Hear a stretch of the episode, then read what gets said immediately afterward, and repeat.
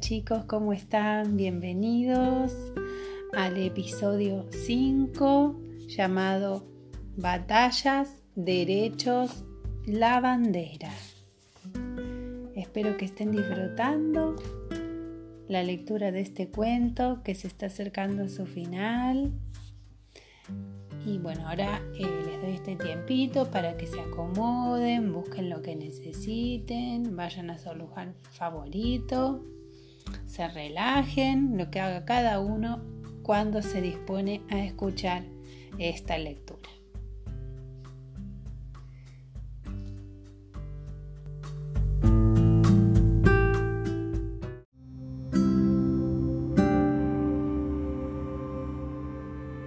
Comenzamos con el capítulo 13, Batallas.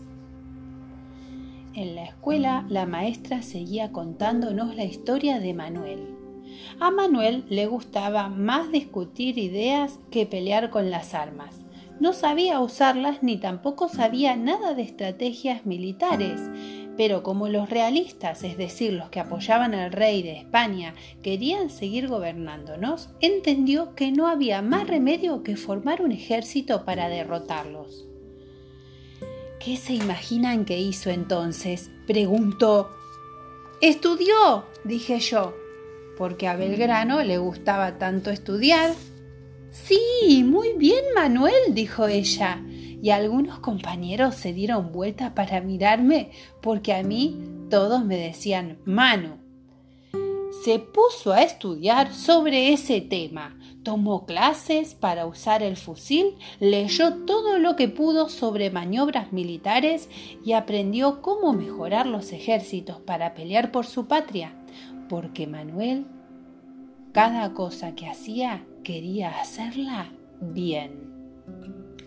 Después una nena preguntó qué quería decir patria y algunos chicos se rieron, pero cuando la maestra insistió en que alguien lo explicara, nadie sabía responder.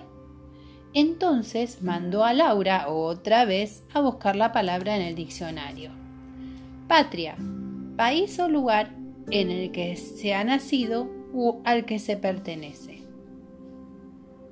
¿Y quieren saber cómo fue la primera vez que tuvo que pelear para defender nuestra patria? dijo, y sin esperar respuesta siguió con la historia. En 1806, un buque inglés llegó a Buenos Aires con intención de invadir la ciudad. Pero no mandaban los españoles, Sí, dijo la maestra, gobernaban los españoles, pero los ingleses querían apropiarse de estas tierras también. Belgrano los enfrentó con un pequeño grupo de hombres que no estaban bien preparados y tuvo que retirarse al primer cañonazo. Fue su, primera derrota como soldado. Pobre Manuel, pensé. ¿Y se acuerdan de lo que pasó el 25 de mayo? dijo la maestra. Allí también estaba Manuel Belgrano, formando parte de la primera junta, el primer gobierno patrio.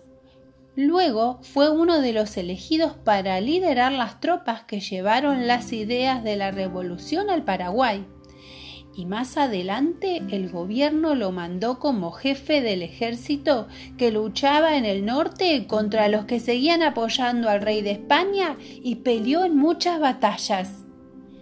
Y seguro que las ganó todas, dijo Fernando. No, aclaró la maestra. Ganó unas y perdió otras. Y se desanimó. Pero, ¿saben qué? Siguió adelante con el mismo esfuerzo y la misma convicción. Después la maestra siguió hablando y hablando de batallas y dijo nombres raros como Vilcapullo y Ayohuma. A mí no me interesaban las batallas. A mí me gustaba el Manuel que leía, escribía y pensaba en tantas cosas. Y fin del capítulo 13.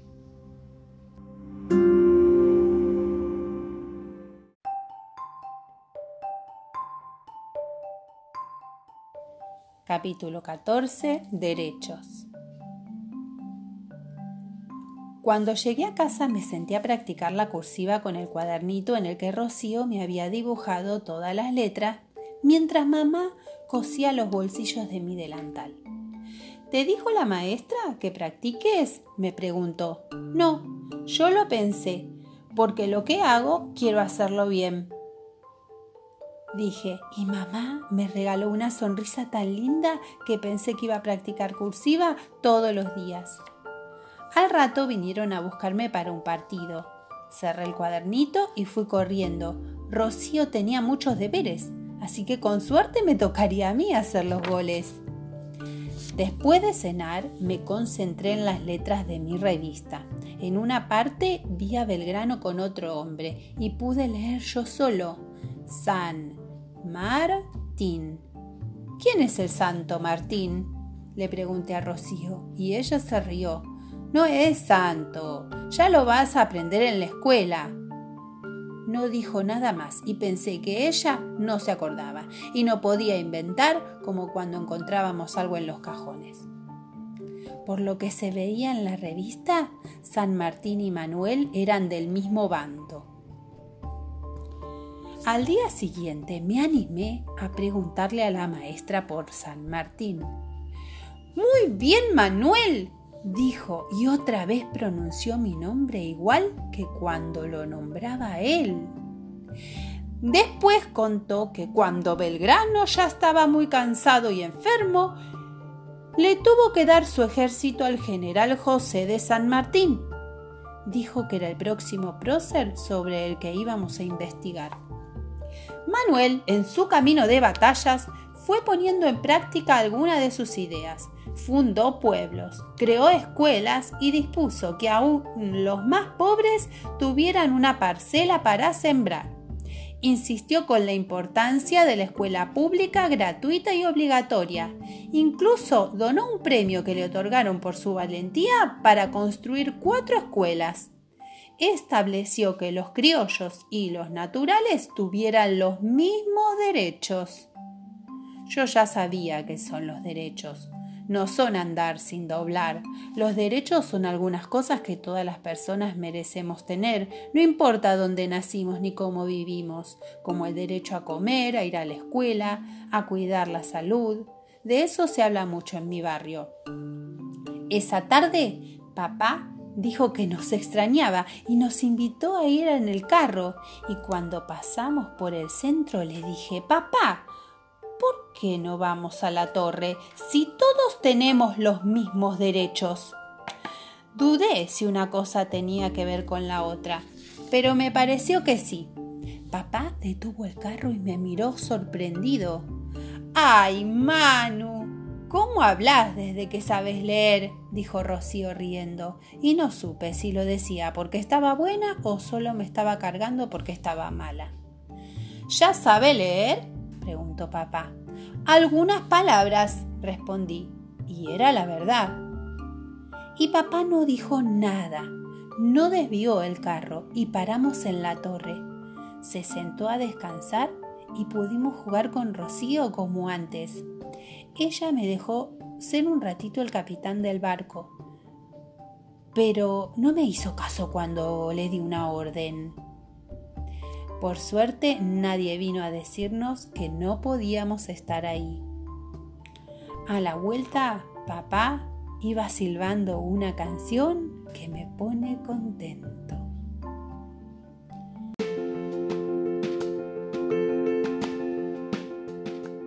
Capítulo 15. La bandera. Ya sabemos que a Manuel le interesaban muchas cosas y también lo preocupaba cómo se identificaban sus soldados. Los otros ejércitos tenían bandera, pero el suyo no. Por eso propuso que los soldados usaran escarapelas que los diferenciaran de los enemigos. Desde Buenos Aires lo autorizaron, pero eso no le alcanzó. Entonces ordenó comprar tela celeste y blanca y mandó confeccionar una bandera. Después fue con sus hombres a orillas del río Paraná y les presentó la bandera que acababa de crear. Y todos juraron vencer a nuestros enemigos al grito de ¡Viva la patria! igual que nosotros en la fiesta del 25 de mayo, pensé. ¿Fue en el río Paraná? preguntó Laura. ¿En este río que queda cerca de mi casa? Nosotros vamos a pescar algunos domingos. Sí, ese es el río, respondió la maestra. Por eso, para mañana les tengo preparada una sorpresa. Aunque los chicos insistieron mucho para que la contara, la maestra dijo que tenía que consultarlo con la directora y que cruzáramos los dedos para que nos saliera bien. A mí me encantaban las sorpresas. ¿Qué iba a proponer la maestra? Esa tarde la tarea fue hacer una bandera argentina en el cuaderno. Mamá me ayudó a pegar papeles pequeñitos y me quedó preciosa. ¿Estás más prolijo, Manu? me dijo cuando terminamos y me puse contento. Mamá, ¿sí? preguntó ella. ¿Me podés llamar Manuel? Ese es mi nombre, ¿no es cierto? Sí, claro, Manuel, dijo ella, y aunque Rocío se burló, mamá le dijo que yo tenía derecho a decidir cómo quería que me llamaran. Qué bueno era esto de tener derechos. Fin del capítulo 15.